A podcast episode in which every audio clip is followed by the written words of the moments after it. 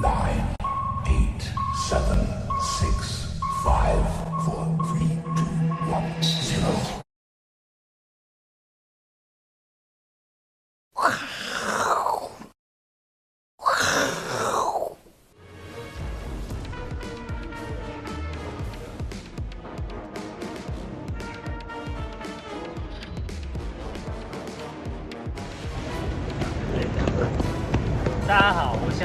在在纽约证交所的前面，一看就知道，好不好？那今天是礼拜四，固定有两位来宾，第一位呢是 V 怪客，恭喜 V 怪客终于归队了，掌声鼓励一下。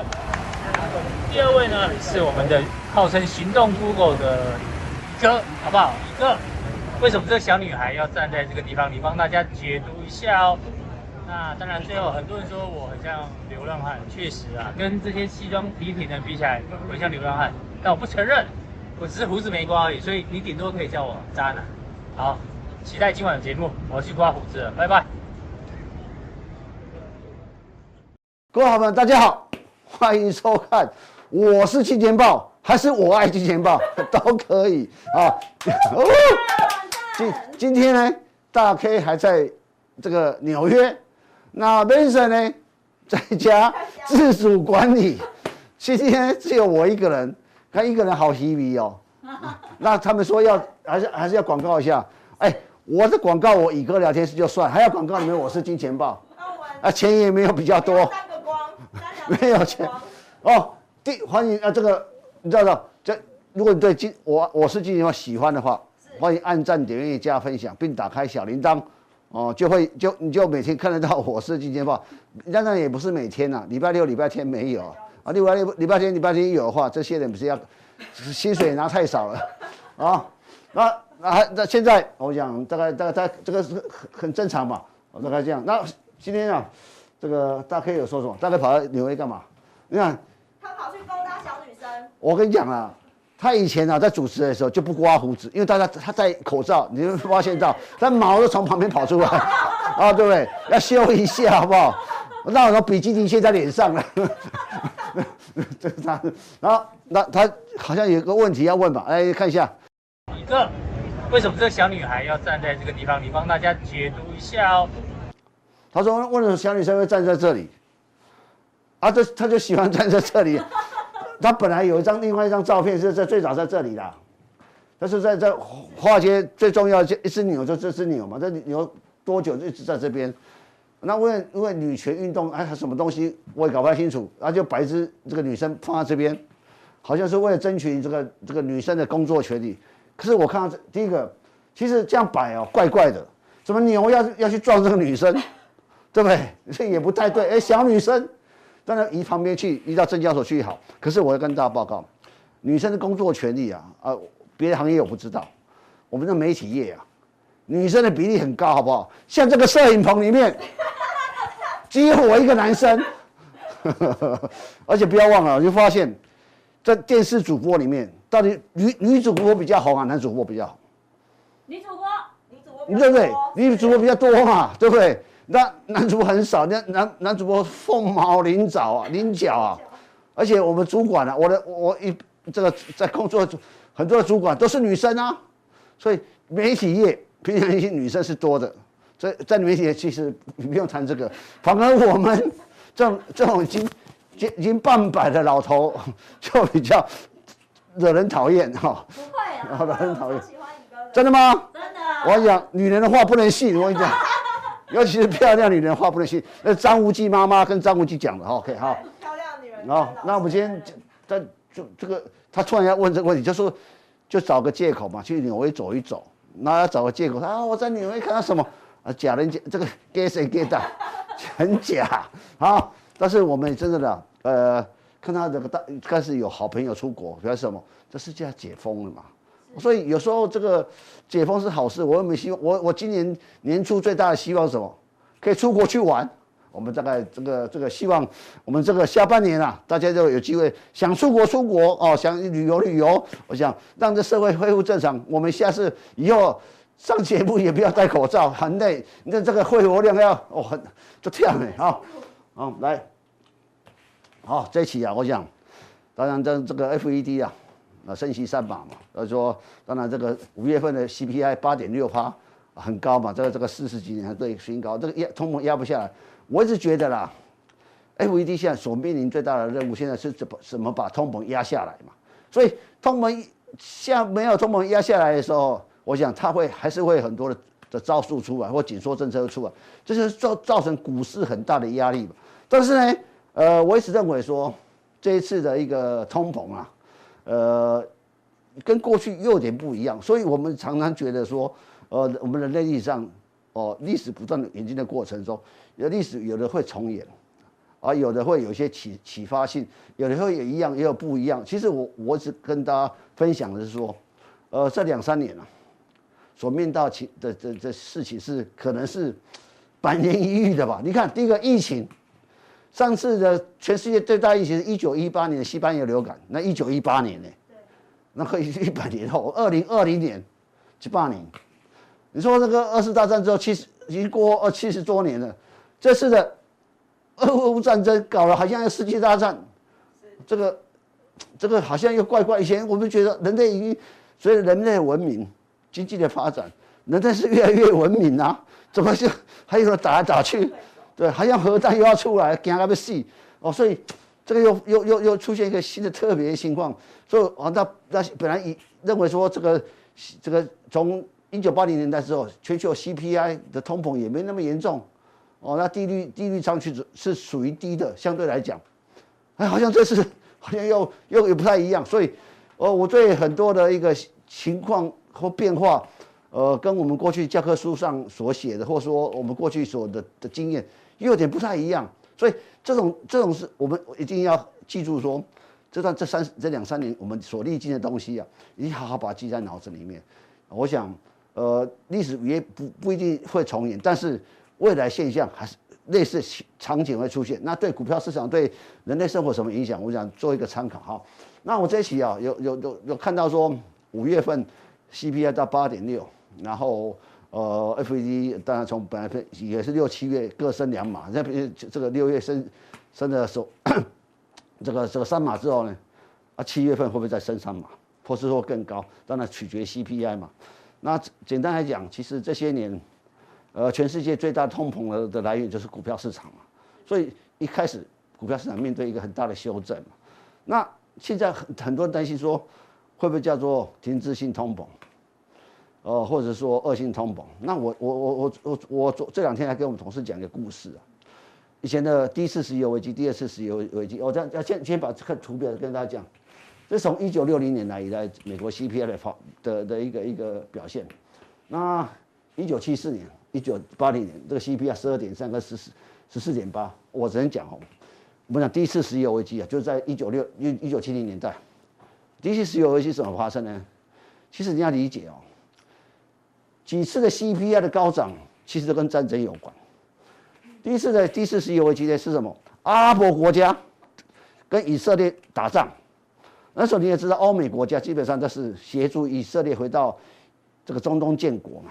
可是这个地呢，本来是阿拉伯人的地，阿拉伯人这这个这个，然后以色列回去，那造成一个种族的冲突嘛。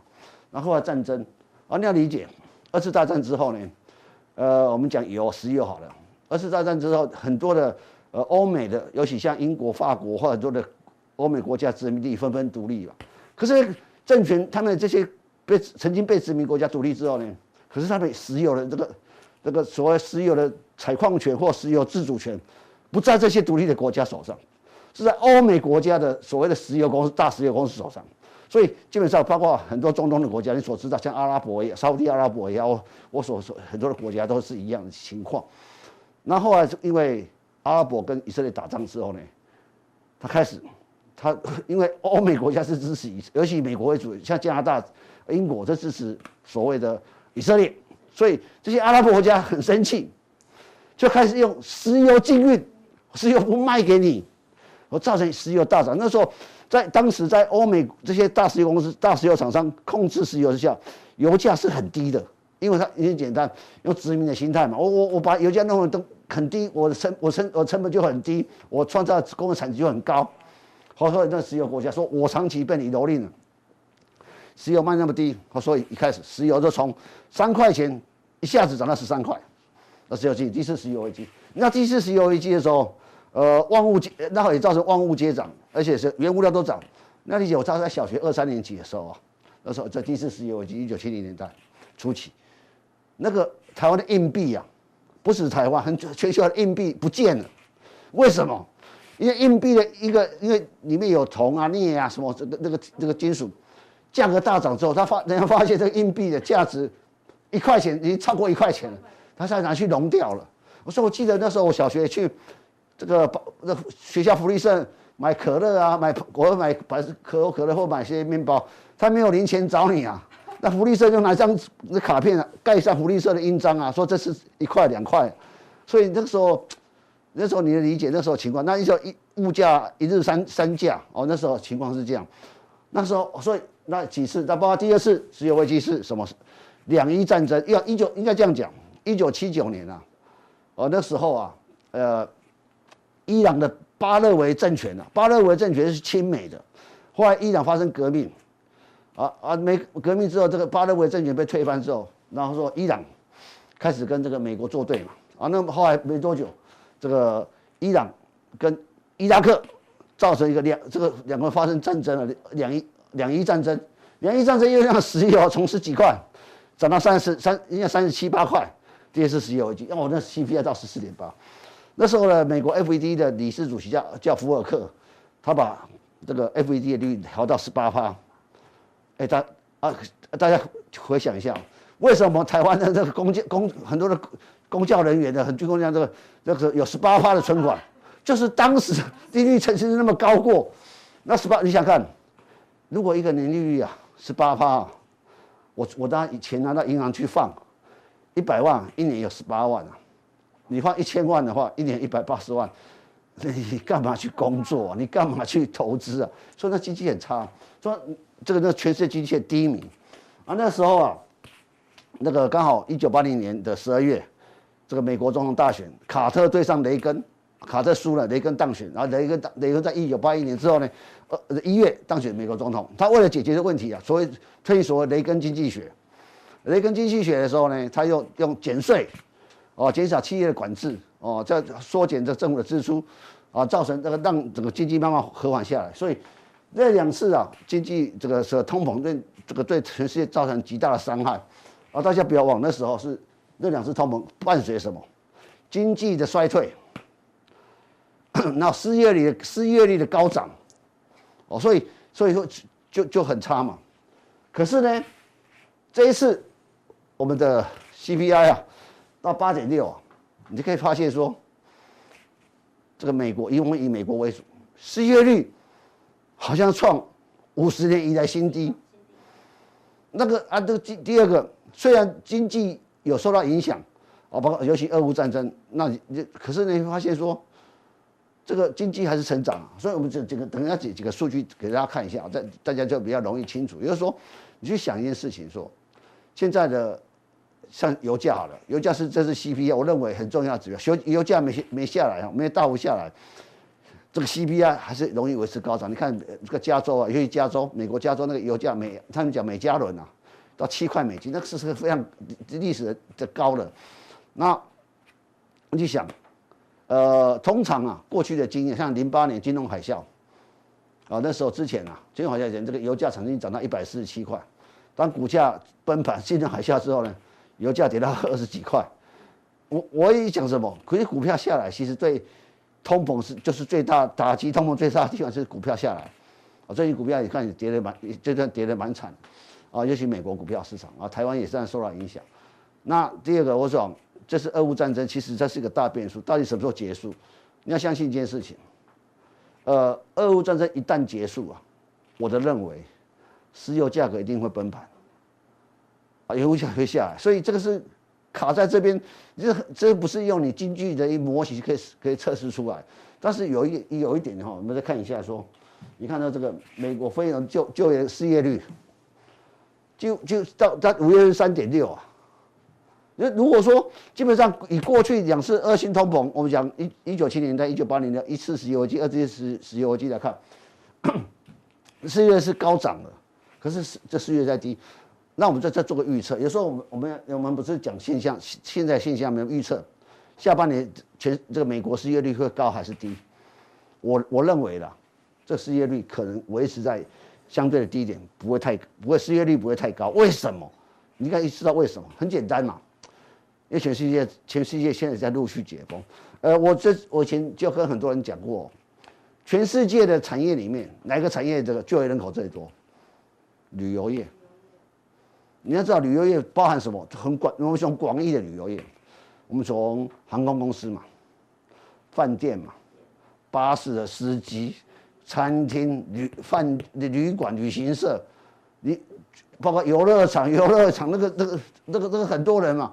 啊，过去两年，这些人。苦哈哈，不是做，不是不是没工作，就是去做别的临时工。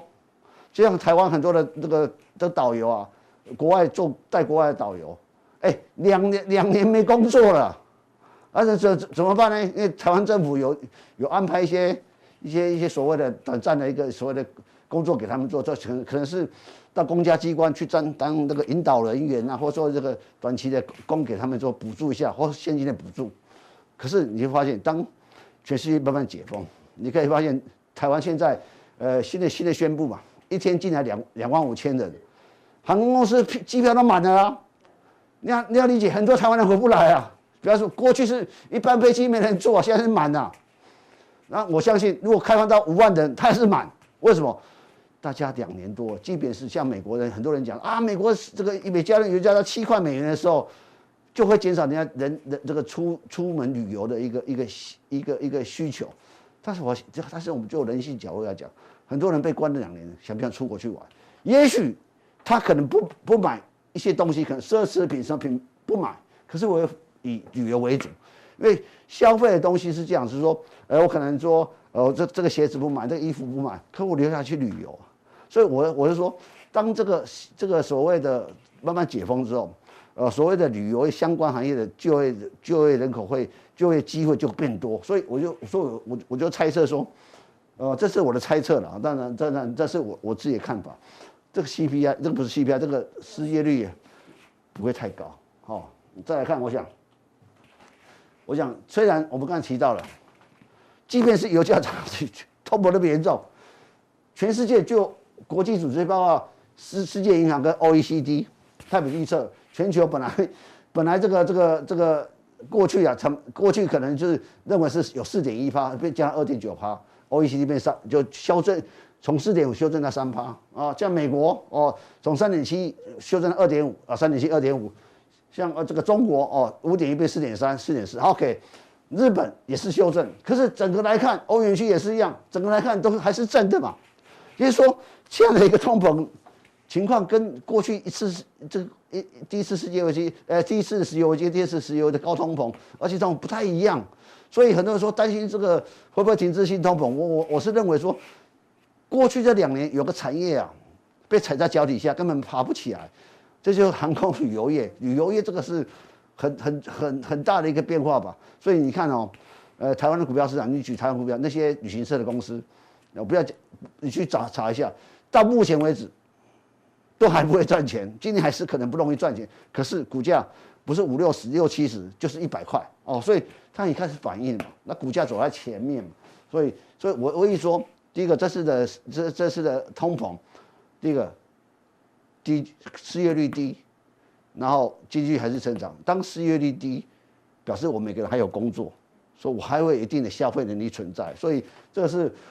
在整个大家在看这个通膨中，唯一有比较特别不一样的地方，就是我是特别拿出来给大家看。所以也就是说，下一个阶段，如果台湾股呃全世界股票市场或台湾股票市场能够有比较好的亮点啊，我还是觉得说过去过去两年被疫情所压抑的航空旅游业，还是一个值得比较值得期待的一一个一个个股。我说我们而且我们也看到最近最近啊，波音的 CEO 啊。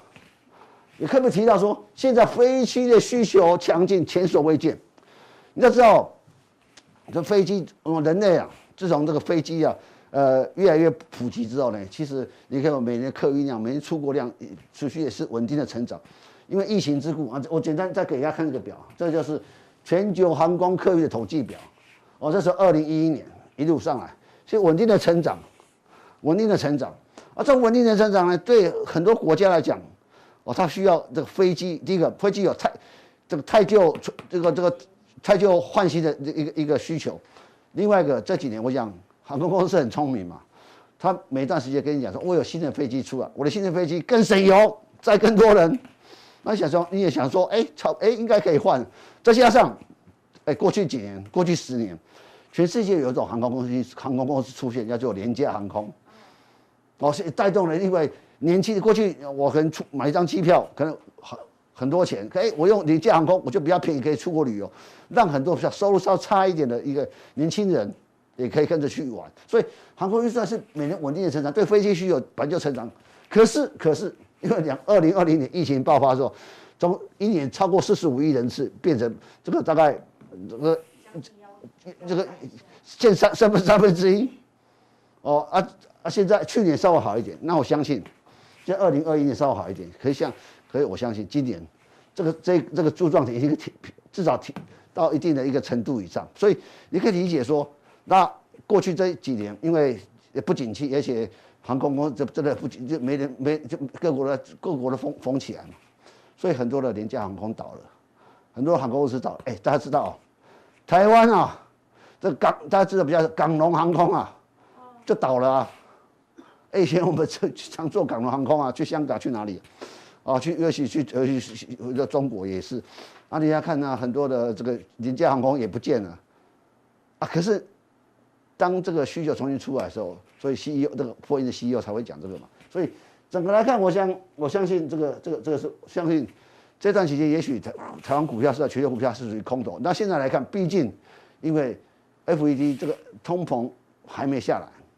还在八点六，所以可以想象，所以美国 FED 对资金的紧缩的的手的手法不会放软，一定还非常强硬。那这个情况之下，对股票市场当然有伤害，所以整个股票市场还属于空头的调整。但是呢，我要提到说，这次的经济循环特别不一样，很多产业才是谷底翻身而上，那些产业可能是我们这下个循环呃很重要的一个个股，也是下个循环里面。支撑全球经济可以继续往上撑住了一个很大的力量，我相信这时候多头空头并存的一个一个市场，可能是我们要特别注意的，啊，这个我们的普通定，好，我的部分到这里，啊，我们等一下再看看 manson 他的看法，好，那我们进入下一个阶段。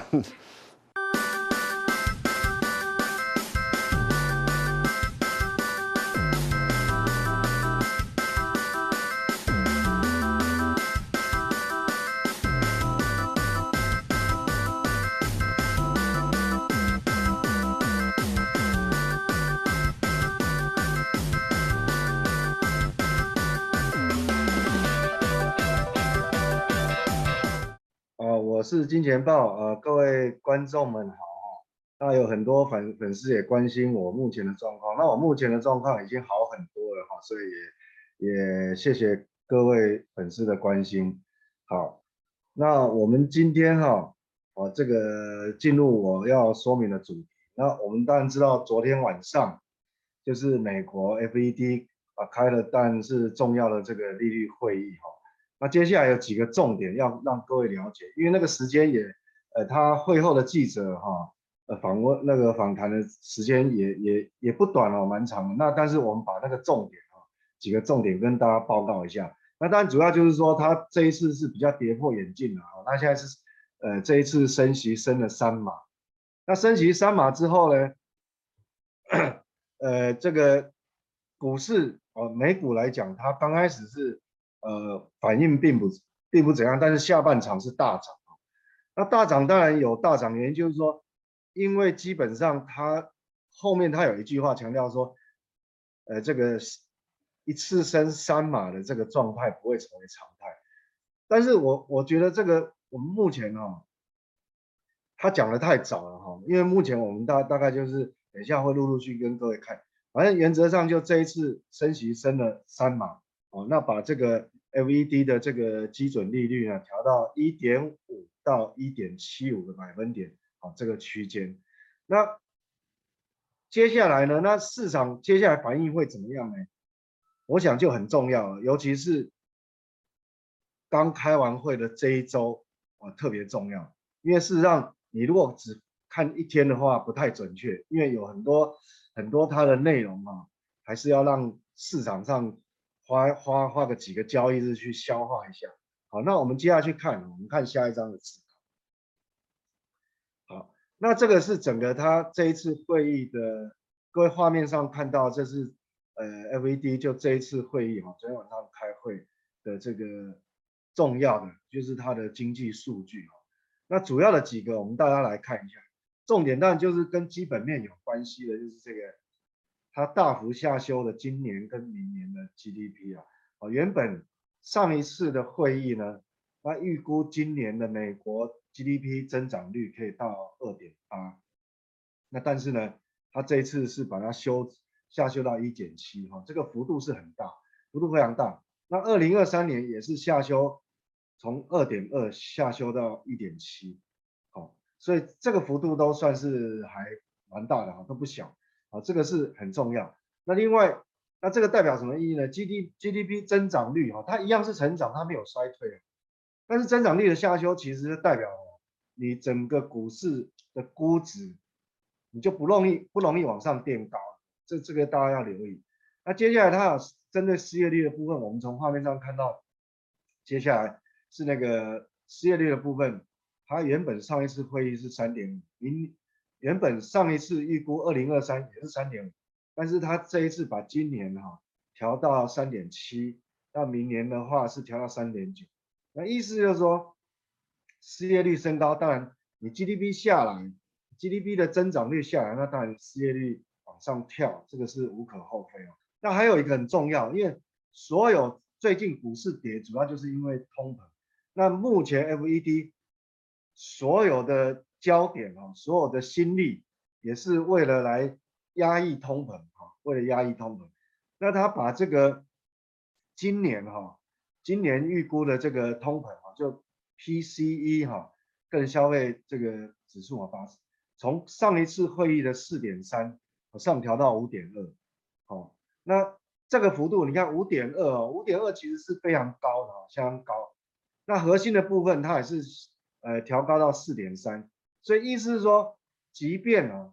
这个有很大一个意义，就是他已经 announce 啊，告诉投资人说，即便是今年升息十三码以后呢，但是呢，这个通膨也只能压制到整年度的平均通膨只能压压制到五点二，代代表这个意思。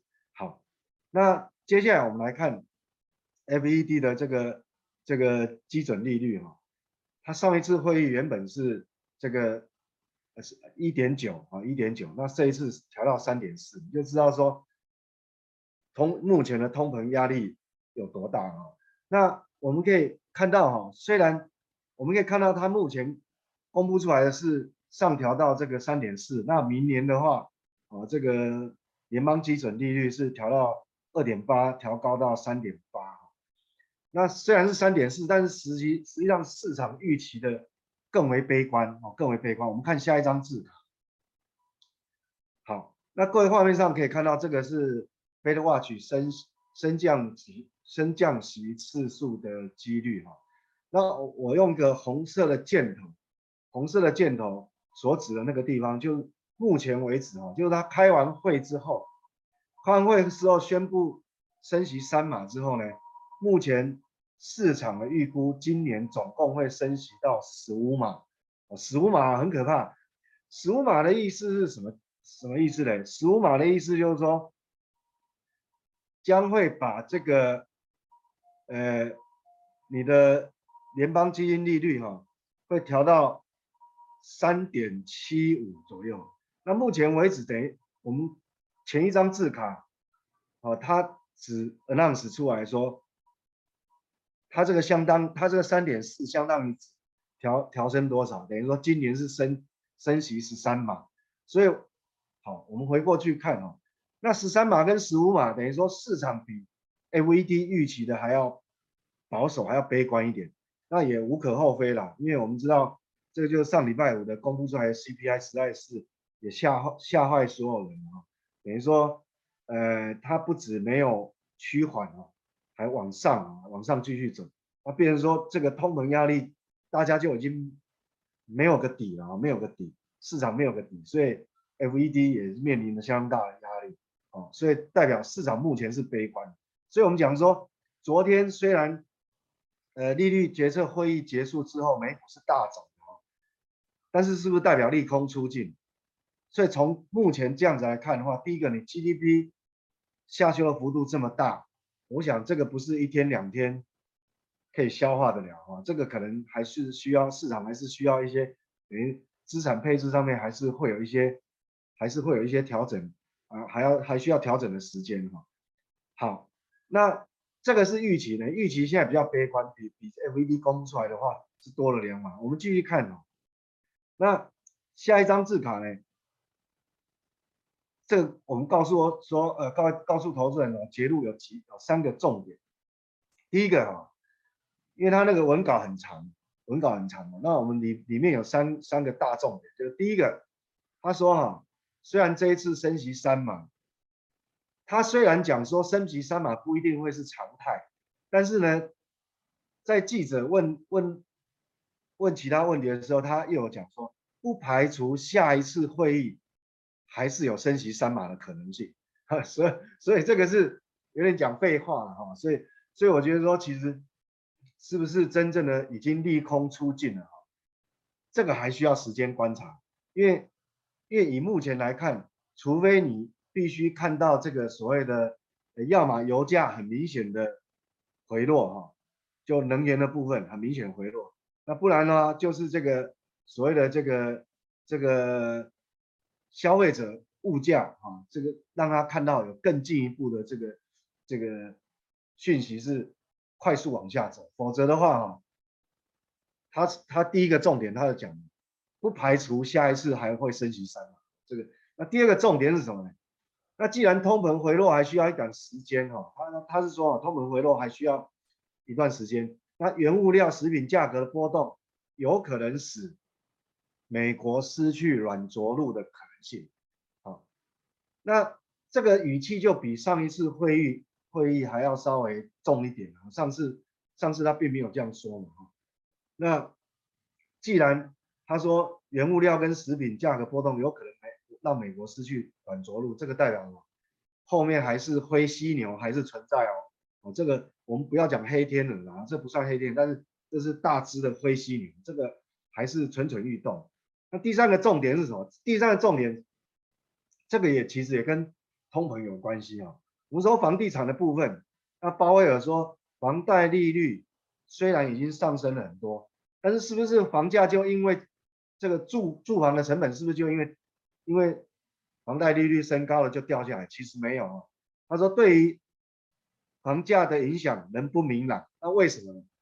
因为你要让这个住房的成本下来啊，包括房价。啊，包括租金啊，租金的成本，为什么他们不能还现在还不明朗下不来？因为你要价格下来，一定要这个库存数量够多。那目前成屋的库存还是在历史上的低水位，哦，还是在历史上低水位。那这个当然是，呃，一方面好，一方面也是坏的。一方面好，好的一方面是说你库存很低嘛，你的价格不容易崩盘。因为崩盘也不好，你一旦价格崩掉的话，其实就有点像像次贷海啸一样，像次贷海啸，那那个的话就很恐怖了，那那个股价跌的速度啊会非常陡峭，啊，那所以你库存很低，代表价格不会崩，但是价格价格不下来呢，你的代表通膨维持在高水位的这个时间呢会拉很长，会拉很长，我想这个跟。各位做报告一下，那我们继续看下去，我们把这个呃时间再加快一点。好，那这个重点反映在市场上呢，会怎样？因为刚才有牵扯到很多是基本面的问题，比如说呃 GDP 啦，哦，还有失业率的问题啦，哦，还有这个呃这个房呃住房的成本的问题。那这个反映在市场上的话，这都是属于基本面哦，而且是中长线。那我们可以看到画面上这个是，这个是纳斯达克的周 K 线。那即便是你两个交易日的反弹，坦白讲，我觉得都还不太够。为什么？从周 K 线来讲，你反弹两天，其实只有在周 K 线来看只有一点点。那上面的那条黄线呢，是过去半年的时间，这个应该讲年初的时候，今年年初的时候，这个科技股它创高啊，等于说目前来看，它又跌回去，就假突破啊，这是第一个小头部。那第二条黄线呢，在下面的这个黄线，等于说你现在已经跌破下面这条黄线的话，你就形成了一个更完整的一个头肩顶啊，头肩顶。那第二条黄线约莫在什么地方呢？这个是期货啊，纳斯达克期货的指数，但约莫在一万三千点。那这个代表什么？我再强调一次哦，因为有可能有新的观众。现在是六月份。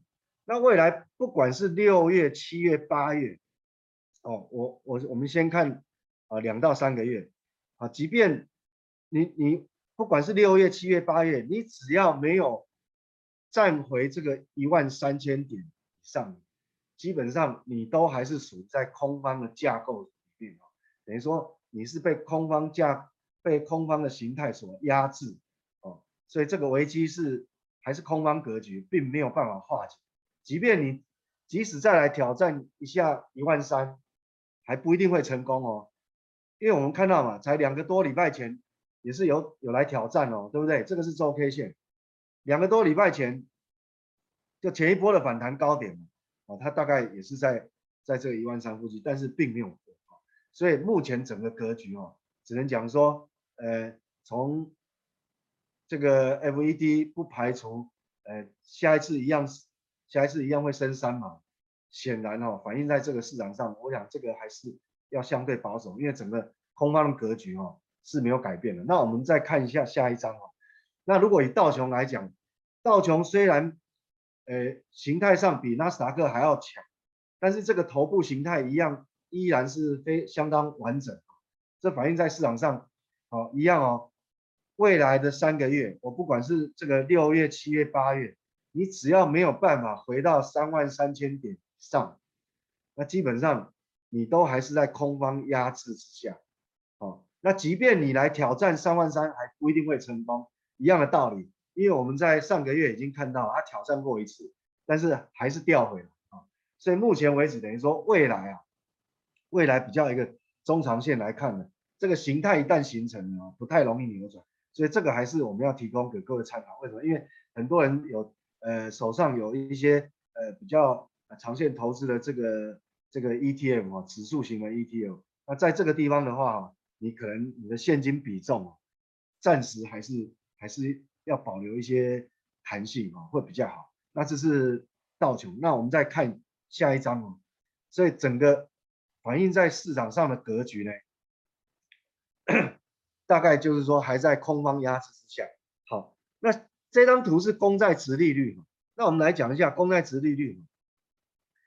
各位画面上看到这个图，红色的部分是两年期公债殖利率，那这个黄色的部分呢是十年期公债，那绿色的部分是三十年期。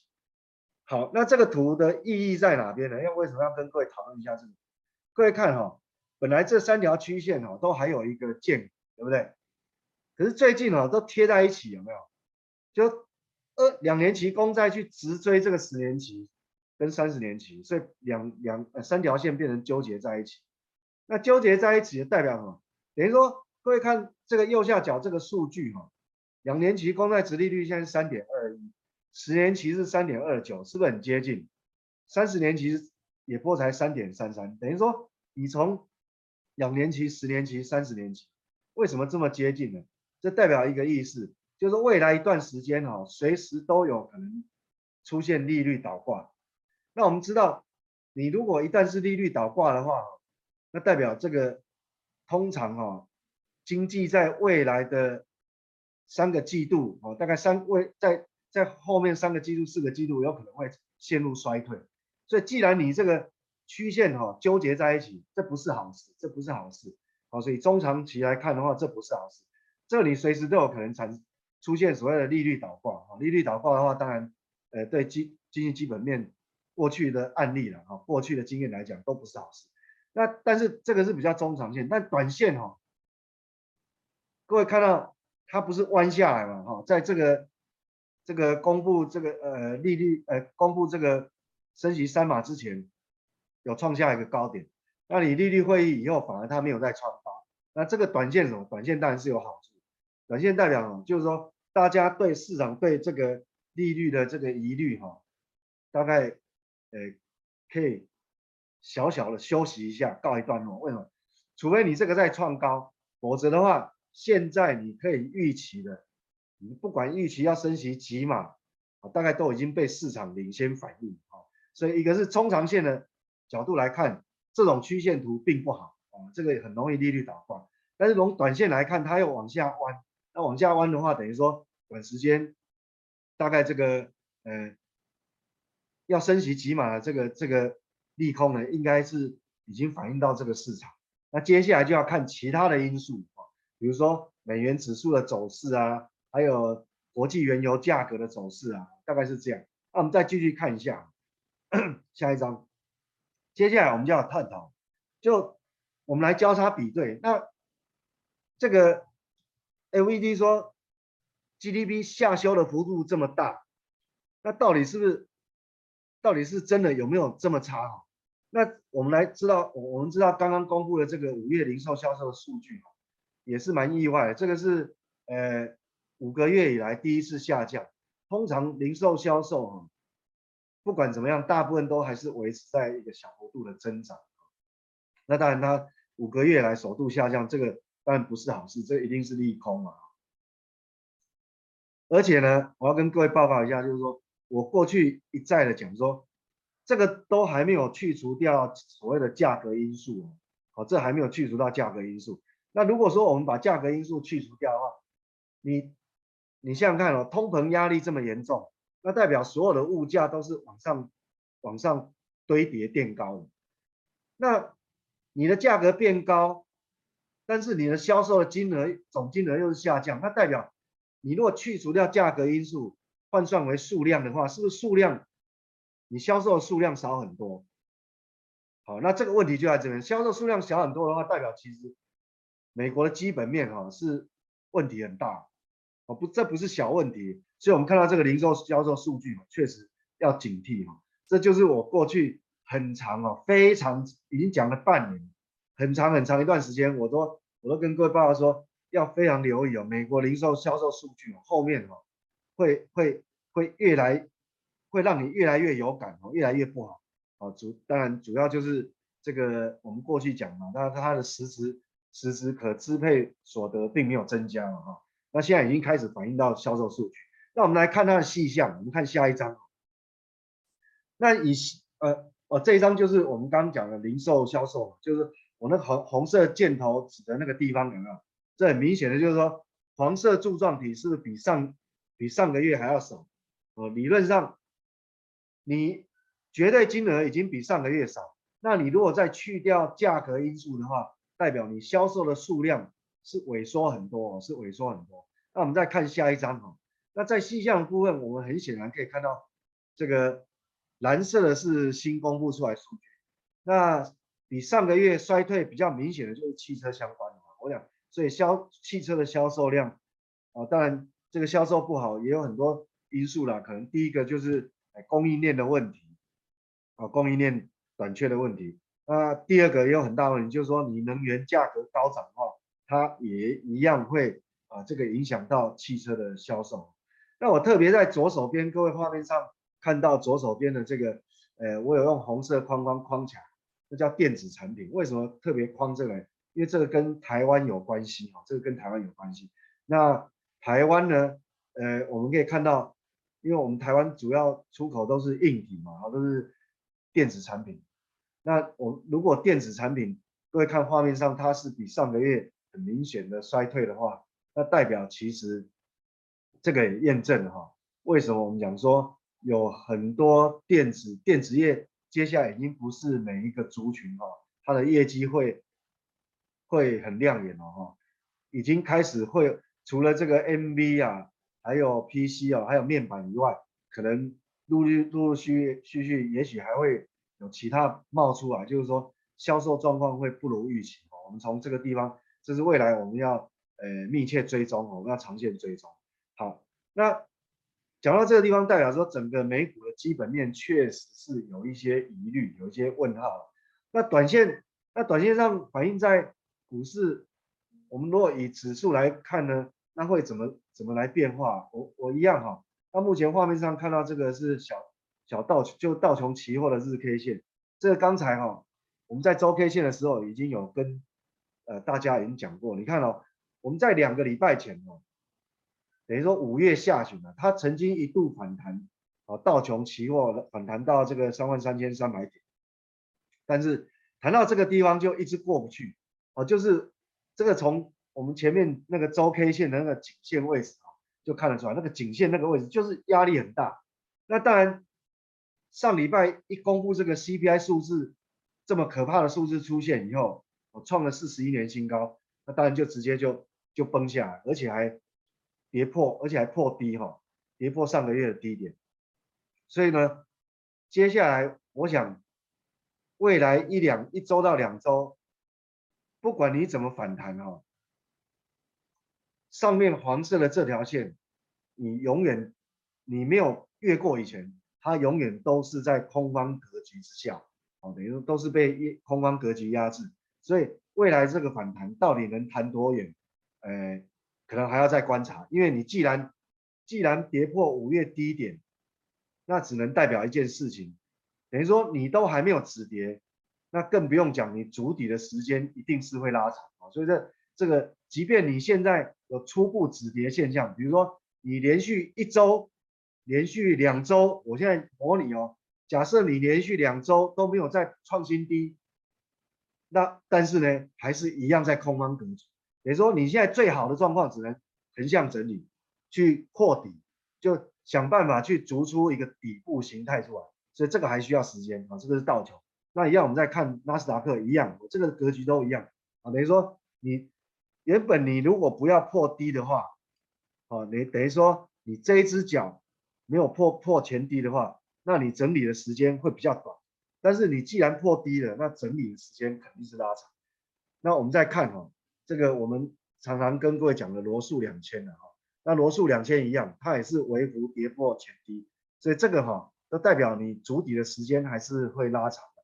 通常你会跌破前低哈，那。你在相对应要筑出一个底部，就要前面同样的一同样对称的一个时间哦。那你如果用对称来看，你至少还要一个多月，对不对？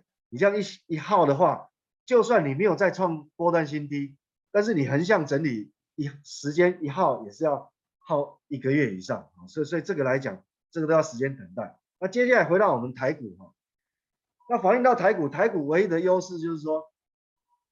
它比美股比美股还要好，还要强一点点。为什么？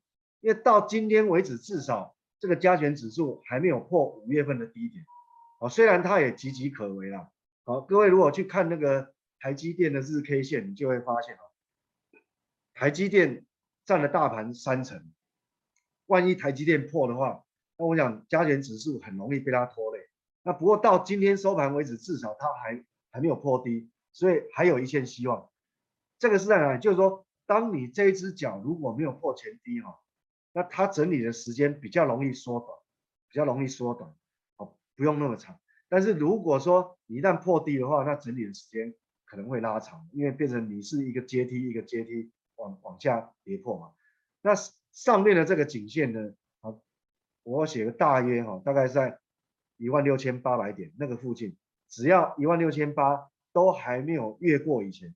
基本上都还是属于空方格局的压制之下，好，所以这个是整个啊，这个我们看台股的市场是这样。好，那待会呢，我想这个大概就是说哈，结我做个结论呢，就是说目前为止来看，不管是美股也好，台股也好，是不是完全利空出尽？那我只能讲说未定，好，未定，好，这还还不一定，好，因为因为目前那我们只能期待说这个。比较好的状况就是说，它能够横，不要再创新低，然后做个横向整理，那就是用时间。我认为就是说，现在最好状况就用时间来化解，来取代空间了。哦，不然的话，这个可能大家目前为止呢，还是要呃，这个在这个操作上还是要警觉之心。那待会加强定，我们来跟各位解答一些其他的这个投资人的一些呃问题啊，因为在这个投资的过程当中啊，我想这一波下来，可能有一些人假设部位控制不好，可能有很多是套牢，哦，还有一些其他操作上的一些疑难杂症，我们等一下会来一一解。